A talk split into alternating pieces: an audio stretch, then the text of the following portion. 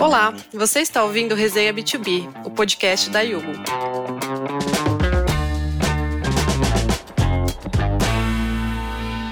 O tema de hoje será sobre Open Finance e a descentralização financeira como tendência. É fato que nós vivemos uma era de descentralização e hoje nós vamos entender um pouquinho mais sobre essa tendência na área financeira, falando tanto das possibilidades geradas pelo Open Finance quanto também pelo blockchain. Para nosso ouvinte que ainda não está familiarizado com o termo Open Finance, ele se refere à tendência das fintechs de usar integrações baseadas em APIs com serviços bancários no sistema financeiro tradicional. As soluções resultantes melhoram a transparência dos dados, para aprimorar as ofertas de serviços e capacitar os consumidores a tomar melhores decisões financeiras. Para falar sobre o tema, eu recebo o Henrique Veloso, que é gerente de produtos na Yugo, e o Bruno Cham, que é CEO e co-founder da Clave, uma fintech de Open Finance que oferece soluções de conectividade e insights para geração de negócios a partir de dados financeiros.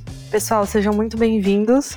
Queria que vocês contassem um pouco mais para a gente sobre a trajetória de vocês e o que vocês fazem hoje em dia. Bom, obrigado aí pela introdução, Dani. Prazer estar aqui. Eu comecei a seguir o podcast há pouco tempo, mas já gostei muito dos episódios. Eu conheço bastante gente que participou dos últimos episódios e prazer estar aqui com o Henrique também. Eu sou cofundador e CEO da Clave, né? A Clave é uma plataforma de Open Finance, então a gente tem diversas soluções aí para o mercado, tanto para quem está dentro do Open Finance regulado ou quem está ainda querendo achar soluções que possam ajudar a operação que eles têm usando as soluções da Clave. Mas contando um pouco da, da nossa história, como a gente começou e de onde que eu venho, eu cresci aqui no Brasil, mas eu fui fazer faculdade nos Estados Unidos, fiz administração e logo depois que eu me formei, eu me mudei para a China, onde eu passei quase nove anos. Fiquei na China de 2010 a 2019 e essa época da China foi muito interessante para mim, que me trouxe até aqui porque foi uma época que eu vi e presenciei e vivi toda a explosão de fintechs que aconteceram na China, tanto com soluções de pagamentos, com Alipay, mensageria, com WeChat, é, logística, mobilidade, antifraude, etc. E muitos dos problemas que eu tinha na China naquela época estavam sendo resolvidos com tecnologia. E eu sempre tive a intenção de voltar para o Brasil e tentar trazer um pouco dessa, dessa tecnologia para resolver problemas que ainda existem aqui no Brasil, né? Querendo ou não, a gente está um pouco atrás de outros mercados quando a gente fala de tecnologia mobile. E foi mais ou menos nessa, com essa intenção que depois de nove anos eu voltei para o Brasil e cofundei a Clave. Hoje a gente trabalha com soluções de Open Finance, tanto para bancos, birôs, é, startups, e estou bastante inserido nesse mercado de Open Finance. É um prazer estar aqui falando com vocês. Obrigado, Bruno. Muito bem-vindo. E você, Henrique, conta aqui pra gente um pouquinho sobre você. Obrigado pela introdução, Dani.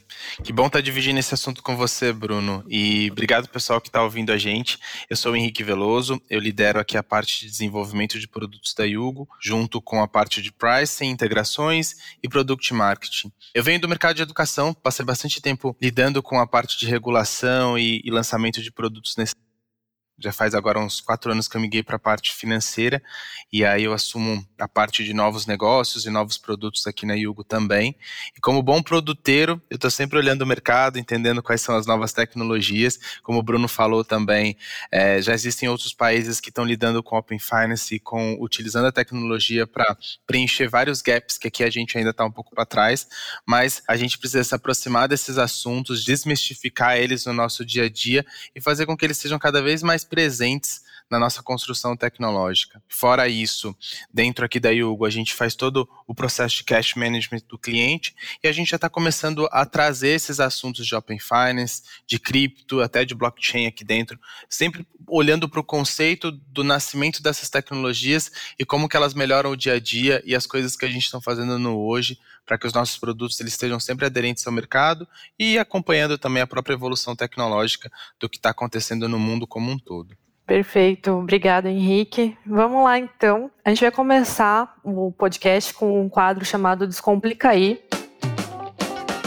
A gente vai explicar alguns termos que as pessoas não conhecem tanto, não sabem o significado, baseado no nosso tema que é a descentralização financeira. Então a gente ouve esse termo em diferentes contextos, né?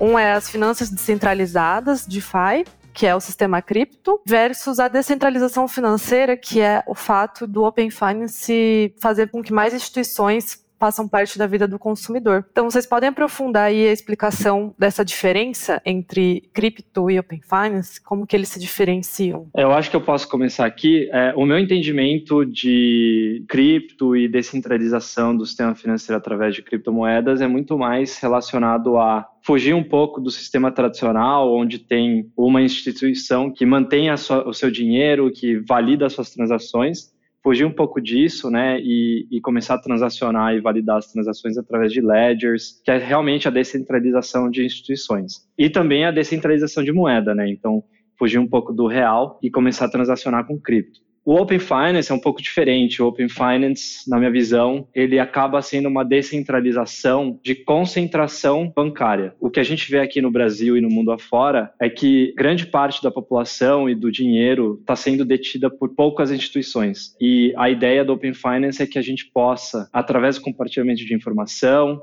através de consentimento do usuário, começar a aumentar a competitividade das outras empresas que querem competir com quem está dominando o mercado hoje e, consequentemente, descentralizar né, o serviço financeiro que a gente vê. Então, por exemplo, hoje eu não dependo apenas do meu banco para tudo que eu faço, como pagamentos, é, pedir crédito, financiamento, cartão, conta. Né? Hoje, o brasileiro já pode usar o cartão de um banco, pedir financiamento em outro, alugar um, um, apartamento usando uma outra plataforma, e aí a gente acaba descentralizando através do Open Finance dessa maneira. Então, acho que essa é a maior diferença que eu entendo aí entre DeFi e Open Finance. Bruno, excelente tua contribuição aqui, na, principalmente na parte técnica. Trazendo para uma parte prática também, é, embora os termos eles pertencem ao mesmo balaio ali das coisas que estão sendo faladas juntas, eu entendo como muito diferentes, tá bom? Principalmente porque o Open Finance ele tem um, uma aplicabilidade real agora que a gente já consegue utilizar. Pensa que é uma possibilidade da gente conhecer esse cliente, independente dele estar atrelado a uma instituição financeira. Então, pensando em mercado, pensando em fazer produtos que sejam mais aderentes para aquela pessoa, quando eu tenho ali as informações dele circulando de forma livre, claro, respeitando o que, que o usuário quer compartilhar nesse ciclo livre, né, respeitando as leis de LGPD que estão no momento agora, eu consigo fazer produtos que sejam mais aderentes, por exemplo, oferecer uma oferta de crédito que tenha juros mais competitivos, porque eu já conheço aquela pessoa. Então, para a gente que é do mercado, a gente que está sempre querendo criar produtos que são competitivos, conhecer a pessoa sempre foi um problema para a gente. A gente sempre teve que trabalhar com enriquecimento de dados, conhecer o seu lead, conhecer o teu comprador e o Open Finance ele vem para enriquecer esse processo de como que a gente faz coisas mais aderentes, uma vez que essas informações financeiras, elas são livres, elas não são mais de posse de uma instituição apenas. Então eu acho que a gente tem muito a ganhar e assim que a gente aprender a usar essas informações no dia a dia. Por que, que eu falo aprender? Porque ainda é bastante novo, né? Eu sei que o mercado está passando por um processo de, ah, mas Open Finance é seguro realmente? Será que eu posso botar as minhas informações ali?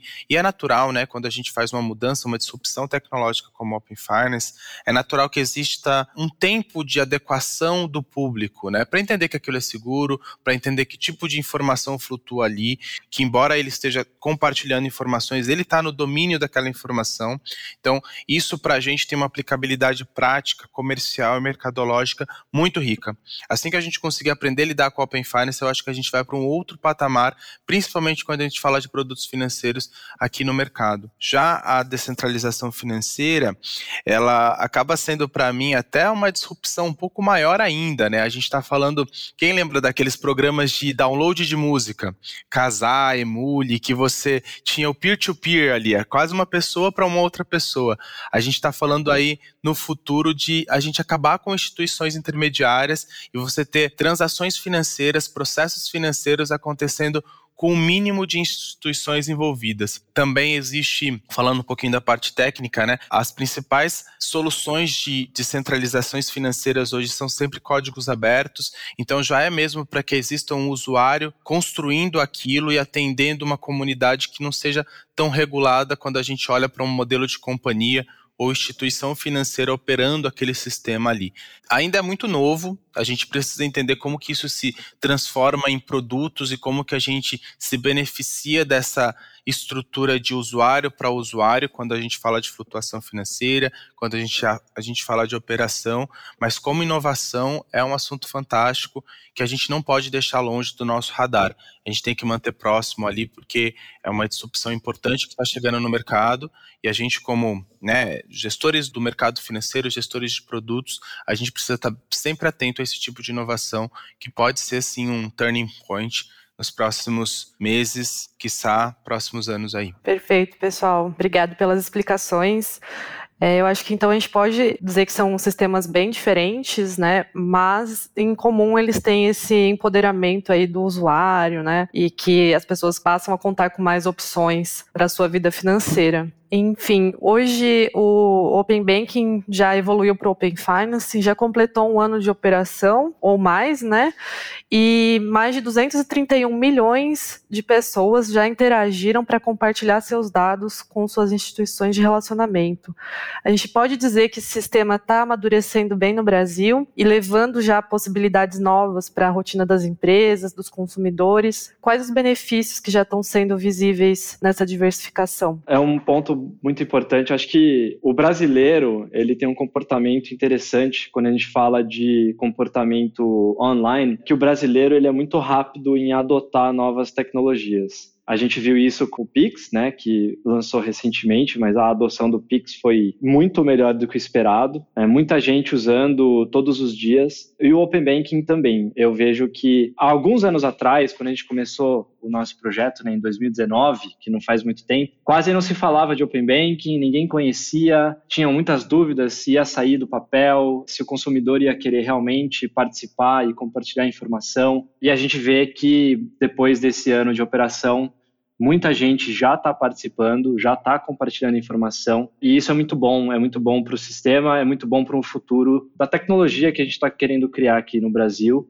e em prol do, do, consumidor. Então, a adoção aqui de tecnologias do brasileiro é extremamente rápida e eu considero isso um sucesso muito grande. Dito isso, eu acho que, apesar de todos os compartilhamentos vem vendo, eu acho que os benefícios ainda estão começando a serem mais visíveis para os consumidores a gente, através da Clave aqui, já trabalhamos com alguns bancos, é, alguns birôs e bastante startup de crédito. E a gente entende que o compartilhamento dos dados que o usuário dá, dependendo da finalidade, já tem impacto real na vida das pessoas. Ainda é muito pouco, é muito em escala, é muito, muitas poucas pessoas que estão vendo isso, mas eu posso compartilhar algumas informações aqui interessantes com vocês. Temos parceiros é, hoje que conseguem dobrar a taxa de aprovação no crédito e reduzir a inadimplência ao mesmo tempo, usando dados de Open Finance. Porque tradicionalmente, quando um usuário ia pedir crédito, ele compartilhava ali algumas informações cadastrais e essa empresa ia saber quem essa pessoa era através de scores, de birôs ou alguma informação ali de mercado. Hoje, as empresas podem pedir compartilhamento de dados de Open Banking, ou seja, para você compartilhar a informação que você tem de movimentação financeira no seu banco, como se você fosse compartilhar um extrato bancário mesmo, uma foto do seu extrato bancário, e essa empresa começa a te entender de uma forma mais precisa, né? Ela te conhece melhor. E a gente vê a consequência disso, né? Dobrar a taxa de aprovação, reduzir a inadimplência, conseguir dar mais crédito para mais pessoas, que é muito importante aqui no Brasil, onde a população é um pouco excluída do mercado de crédito. Outra coisa que a gente vê que é interessante aqui de resultado, a gente sabe que através de alguns parceiros nossos, que maior parte das pessoas que decidem compartilhar os dados tem um benefício, seja no aumento do score de crédito, seja numa taxa de juros mais barata, seja numa aprovação mais rápida, que é, é importante dizer isso porque muita gente pensa que o Open Banking, compartilhar minha informação financeira vai talvez me prejudicar. Talvez a, a, instituição não vai querer me dar aquele cartão, aquele financiamento, porque vai achar alguma coisa errada na minha movimentação. Mas na prática a gente vê isso sendo o oposto. Mais de 70% das pessoas acabam se beneficiando do compartilhamento de dados. Eu concordo 100% com você, Bruno, principalmente quando você fala sobre o comportamento do consumidor brasileiro. Eu acho que a gente tem um apetite pelo novo. A gente até para um pouco para entender, fica relutante, mas a gente acaba comprando, acaba aderindo. Acho que isso é fantástico do mercado brasileiro, onde a gente consegue colocar produtos novos para serem testados e ter uma aderência boa de mercado. Eu acho que isso tem acontecido bastante com o Open Finance. O que eu acho que a gente ainda não conseguiu fazer toda a tradução por mercado são dos benefícios de compartilhar. As pessoas que já sabem disso, as pessoas que conseguem entender o porquê compartilhar as informações dela é benéfico, né? Por que, que isso gera pontos positivos para o próprio perfil dela, já estão aderindo. Mas eu acho que a gente ainda não conseguiu mostrar para o mercado o porquê se compartilha uma informação, que não é nada que te desabona, não é nada punitivo, é algo que mostra para o mercado quão saudável é o teu comportamento financeiro ou quais são os seus processos financeiros ali que fortalecem, por exemplo. Você citou o mercado de crédito, eu tive uma, uma passagem pelo mercado de crédito também, e isso inclusive simplifica os algoritmos de risco que a gente tem que ficar montando e monitorando dentro de uma operação de crédito, né? Uma vez que você consegue beber de informações que já vêm é, validadas por instituições que representam a realidade daquele consumidor, você acaba tendo uma simplificação dos algoritmos de aprovação e a gente acaba podendo, por exemplo, aprovar crédito para mais gente. Isso é muito positivo quando a gente olha para o termo economia, né, do país como um todo, você tem mais dinheiro flutuando, pessoas se tornando economicamente ativas e aí a roda vai girando de forma mais fácil, né? Então acho que Open Finance veio aí para ficar e para contribuir.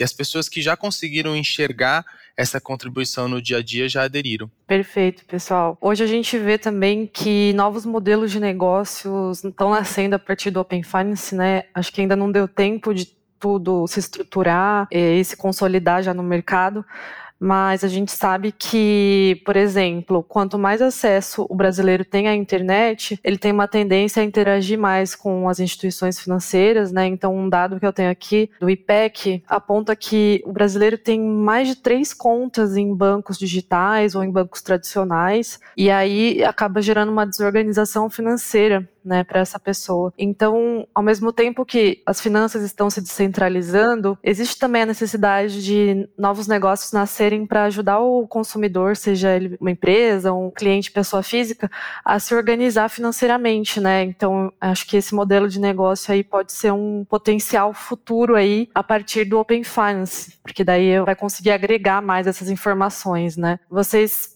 estão vendo esse movimento no mercado? Tem algum exemplo de novos modelos de negócios além desse para citar aqui para gente? Dani, é interessante que a gente está falando disso porque, na verdade, a Clave nasceu de um outro produto que se chamava Credigo. Credigo era um aplicativo de gestão financeira que o objetivo era ajudar o brasileiro conectar diversas contas dentro do aplicativo para que ele pudesse fazer uma gestão, entender todos os gastos, as entradas, e nunca esquecer de pagar uma conta. Justamente com essa visão de que o brasileiro tem, em média, três contas bancárias, né? Então, criar um consolidador financeiro sempre foi parte da nossa intenção, né? Ajudar o brasileiro a ter essa visão 360 em um só lugar acabamos descontinuando esse produto, então a gente está focando aqui na Clave como um produto B2B, mas eu acredito muito nesse modelo de negócios que é o PFM, que é o gestor financeiro, e a gente tem clientes hoje da Clave que fazem justamente isso, né? Então a gente anunciou semana passada, se eu não me engano, uma parceria com a Me Poupe, da Natália Arcuri, que está lançando um aplicativo de gestão financeira para que os brasileiros possam justamente entender as suas finanças e agregar informação de diversas contas. Então, eu acho super legal esse tipo de, de negócio, tentando dar uma visão mais completa para o brasileiro, porque a gente sabe que o brasileiro, mesmo com uma conta, acaba às vezes se enrolando e, e tendo dificuldade em organização. Imagina com três, quatro, cinco contas. Né? Eu lembro na época da, da Credigo, isso foi começo de 2019, tinham pessoas que conectavam até 10 contas. Nossa. E, inclusive, em algumas contas tinham mais do que um cartão de crédito. Então, você pode entender que é, realmente é uma necessidade e essa situação vai piorar, entre aspas, onde o brasileiro vai começar a abrir uma conta de pagamento num aplicativo, pedir um cartão de crédito no outro, é, abrir uma conta corrente em, em alguns bancos então, é importante a gente ter, ajudar esses novos modelos como empresa e como mercado a conseguirem ajudar os usuários terem uma visão mais completa do seu orçamento. Eu costumo dizer também, Bruno, e eu acho que você vai concordar comigo, que o mercado financeiro, principalmente brasileiro, não é para amadores, né? A gente tem um, um, tipo de consumidor que ele é bastante esperto em como que ele consegue uma melhor vantagem com um determinado banco, como que ele emite um melhor cartão em determinado. Um exemplo paralelo que não se relaciona muito com o nosso assunto, mas, por exemplo, é os cartões que geram milha. A gente tem sites e pessoas especializadas em encontrar o melhor cartão de crédito crédito que gera milha e as pessoas geram dois, três cartões de crédito, estão sempre antenados nisso. Então, a gente tem um consumidor que está sempre buscando o melhor para a vida financeira dele, o que é bastante positivo quando a gente olha para o termo de que sim, a gente precisa de um consumidor envolvido nisso, né? E aí o Open Finance, até, Dani, para complementar um pouco da, da, resposta à tua pergunta, de citar exemplo, ele vem justamente para isso. Como que a gente faz produtos mais aderentes? A gente conhecendo um pouco mais do histórico bancário, do histórico de vida financeira desse cliente, a gente pode oferecer um financiamento que seja mais tranquilo, com menos risco, entendendo que esse é um cliente sólido, com uma vida financeira X, e aí eu consigo bolar um processo de crédito financeiro para que ele possa aderir àquilo de maneira mais confortável, né? Isso, esse é um dos exemplos também. E hoje, falando bastante, a gente está na era dos dados, né? O Open Finance vem para a gente conhecer mais, não só sobre aquele cliente, mas para aquele grupo de consumidores, como que é o comportamento financeiro dele. Hoje, do ponto de vista de criação de produtos, a gente não pode mais arriscar no eu acho ou eu acho que vai dar certo no mercado. E o Open Finance vem aí para contribuir para que a gente possa ter um pouco mais de dados para a construção de produtos financeiros que sejam aderentes para o nosso mercado, num mercado que está bastante competitivo e que tem players tão fortes como os que tem hoje, tá? Sim, com certeza. E também com isso nascem produtos mais personalizados também, né? Então, essa é uma outra tendência aí que a gente até já falou num podcast. Quem quiser escutar, é o primeiro dessa quarta temporada que a gente falou sobre personalização a partir de dados do consumidor. Então, dá o play lá também. Bom, agora nossa próxima pergunta é sobre quem vence essa corrida no sistema financeiro, tendo tantas opções, né? Então, hoje em dia, até o, o, presidente do Banco Central, né, o Roberto Campos Neto, afirmou que as fintechs foram as grandes responsáveis pela redução do índice de concentração bancária no Brasil. Esse índice era de 81% em 2012 e agora em 2022 está por volta de 71%. A tendência é que as pessoas fiquem menos dependentes de um único banco de relacionamento e como vai ser essa relação né, com o sistema financeiro daqui para frente? Então, se ele pode solicitar um produto de cada lugar, como as instituições podem vencer essa corrida aí para conquistar clientes e se diferenciar no mercado? É assim, daria para fazer um podcast inteiro sobre isso, né?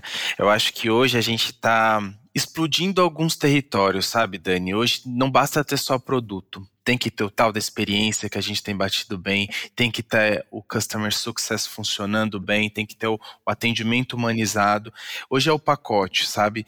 Então, assim, falar que quem vence essa corrida é só quem conseguir aderir bem o Open Finance, talvez a gente esteja desconsiderando algumas nuances que fazem sentido no ponto de vista quando a gente olha macro na fidelização do cliente, né?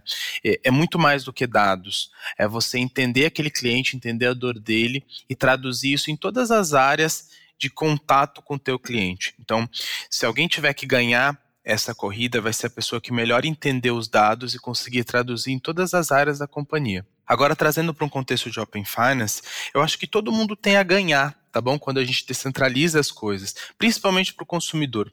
Segundo, porque no mercado que a gente tem bastante players fortes, as pessoas elas vão oferecer cada vez mais produtos que façam sentido para aquele mercado. E para o consumidor final, poder ter produtos para escolher e conseguir adequar a vida financeira dele, tendo a melhor opção sempre, para mim, esse é o, é o quesito de ganhar todo mundo junto. Eu ganho enquanto empresa, porque eu estou vendendo um produto mais personalizado. O meu usuário, consumidor, está ganhando comprando realmente aquilo que faz sentido para ele. E aí você tem uma corrida que ela não é única, ela é uma corrida geral de ganho do mercado, de círculo de dinheiro e de coisas funcionando e flutuando economicamente ali para que a gente tenha um ciclo de sucesso. É assim que eu enxergo, tá? Essa corrida financeira. Como que é a sua visão sobre isso, Bruno? Não, perfeito, perfeito. Eu concordo, mas eu vou tentar dar uma prever o que vai acontecer nos próximos anos aqui no Brasil. porque eu acho que as histórias de evolução de mercado, inovação, descentralização para eventualmente uma concentração novamente, são histórias que a gente vê acontecendo no mundo afora, que eu acho que vai acontecer aqui também, tá? A minha previsão é o seguinte: primeiro, quem vai ganhar? Quem tiver a melhor experiência do usuário, isso é claro. Né? Não que seja uma instituição financeira ou um aplicativo que já existe hoje, mas quem conseguir exatamente isso, olhar os dados, começar a personalizar ofertas e serviços e ter a melhor experiência para o usuário, seja isso na parte de oferta, seja na parte de front, de fluxo, de utilização, ou que esteja presente no dia a dia da pessoa, né? Porque a gente sabe que os aplicativos que são mais utilizados no dia a dia do brasileiro tem uma vantagem né, de ser sticky, de, de prender aquela pessoa naquele aplicativo. Quem vai ganhar é quem tem a melhor experiência, e eu acho que o que vai acontecer nos próximos cinco anos aqui no Brasil é muita inovação, muita startup, muito banco, player tradicional, querendo criar produtos novos, e a gente vai ver muita descentralização. A, a Dani mencionou aqui que a centralização do sistema financeiro no Brasil caiu de 80% para 70%, talvez caia até 60%, 50% nos próximos anos. E aí a gente vai ver muita competição e muita coisa boa para o consumidor. Mas depois disso, eu entendo que vai voltar a ter uma concentração, onde alguns players vão ficar muito grandes é, e vão começar a dominar o mercado, e essa concentração vai voltar à norma na casa dos 80%. Tá? Essa é a minha previsão de 5, 10 anos. Isso aconteceu na minha época quando eu estava lá na China, que eu, eu, eu, falo bastante da China porque eu acho que a China é um bom benchmark, é um bom exemplo para a gente olhar tanto a parte de tecnologia, inovação, que é o core, né? Mas também a aplicação de tudo isso e como que o mercado evoluiu. A China passou por uma época de descentralização também, onde começou a surgir muita startup, muita inovação, é, a gente acompanhou coisas como mobile, de, de mobilidade, né, as bicicletas, tem aplicativos de crédito, de pagamentos, e eventualmente o mercado se consolidou novamente atrás do vencedor que foi a Alipay, em parte de pagamentos e toda a parte financeira, e o WeChat, que é toda a parte de social e mensageria. Eu acredito que o Brasil vai passar por uma evolução parecida e eu sempre digo isso, se você quiser ver o futuro, olha um pouco para a China que o caminho do Brasil vai ser mais ou menos naquela direção. Que bacana esses exemplos, Bruno. Até citando aí o, WeChat e o Alipay, né? Você vê também que eles são super apps, né? Então, eles se diferenciam talvez por trazer esses outros serviços agregados aí, que não são só financeiros, né? Então o usuário tem diversas opções ali de compra, interação através dos apps e, e aí eles se tornaram muito fortes, né? Então acho que complementa aí nossa questão de quem vence essa corrida, porque eles se diferenciam na experiência do usuário, certo? Exatamente, exatamente. Eles focaram muito na velocidade da, de como a informação é compartilhada, como as transações são feitas, é, consolidaram ali tudo que o usuário precisava em um lugar só e acabaram ganhando na experiência e, e hoje a gente vê isso. Eles têm N milhões de produtos ali, como super apps, que para o usuário é bom. Assim, eu, eu usava todo dia tudo que eles tinham para oferecer, comprar passagem, conversar com os meus amigos, ligação, reunião, trabalho, etc. Então, realmente são super apps. Que legal, nossa, é, esse assunto é muito interessante, até rende um outro episódio aí para o nosso podcast só para falar de super apps e da China, né? Porque é incrível ali como eles estão à frente nessa questão de, de tecnologia e tudo mais. Bom, seguindo aqui, é, a gente vai falar algumas perguntas mais rápidas agora para fechamento aqui do podcast. A ideia é que seja assim uma resposta sim ou não e o porquê dessa resposta. Então, assim, quais são os próximos passos do Open Finance? Ele está avançado ou não aqui no Brasil? Eu diria que ainda está no começo, então não está avançado. Os próximos passos é mais participantes, mais pessoas usando e mais benefício claro para o usuário. Perfeito, não tem nem complementar com o Bruno. A gente está ainda engatinhando no, no assunto, mas sim queremos evoluir o, o assunto porque tem muito benefício aí. E a inteligência artificial tem um, algum papel nesse cenário do Open Finance? Papel fundamental, Bruno. Quanto mais dados, pessoal, menos a capacidade que a gente tem de minerar na mão. Inteligência artificial vem aí para a gente conseguir fazer uso dos dados, né? Porque de nada você tem uma montanha de dados e não conseguir usar eles de maneira rápida. Concordo, é essencial. Se você não vai aplicar inteligência artificial, você vai ficar para trás. Então é, é essencial porque a gente tem muito volume de transação, muita informação aqui e o único jeito de extrair valor real é através da inteligência artificial. E é, aquele tema que a gente falou no começo das criptomoedas ou até a moeda digital, o real digital, eles também vão fazer parte do futuro das finanças? Eu acredito que sim, futuro das finanças do brasileiro em geral. A gente já vê isso mundo afora, por exemplo, o americano investe muito em cripto. Eu acho que ele vai estar um pouco distante do Open Finance, uma coisa não tem nada a ver com a outra necessariamente, mas com certeza vai fazer parte da vida do brasileiro. Já está em determinado aspecto, né? Por exemplo, já tem loja física que aceita pagamento em criptomoeda. Então acho que já é uma, já é uma realidade, né? Embora menos aderente, mas sim. E por fim, existe um limite da personalização por dados do consumidor? Um limite? Fala aí, Henrique. existe o um limite que a gente não conhece ainda, né? A gente olha para o dado e fala, cara, o que eu consigo extrair dali? E toda hora, se a gente muda a percepção, a gente consegue extrair algo diferente.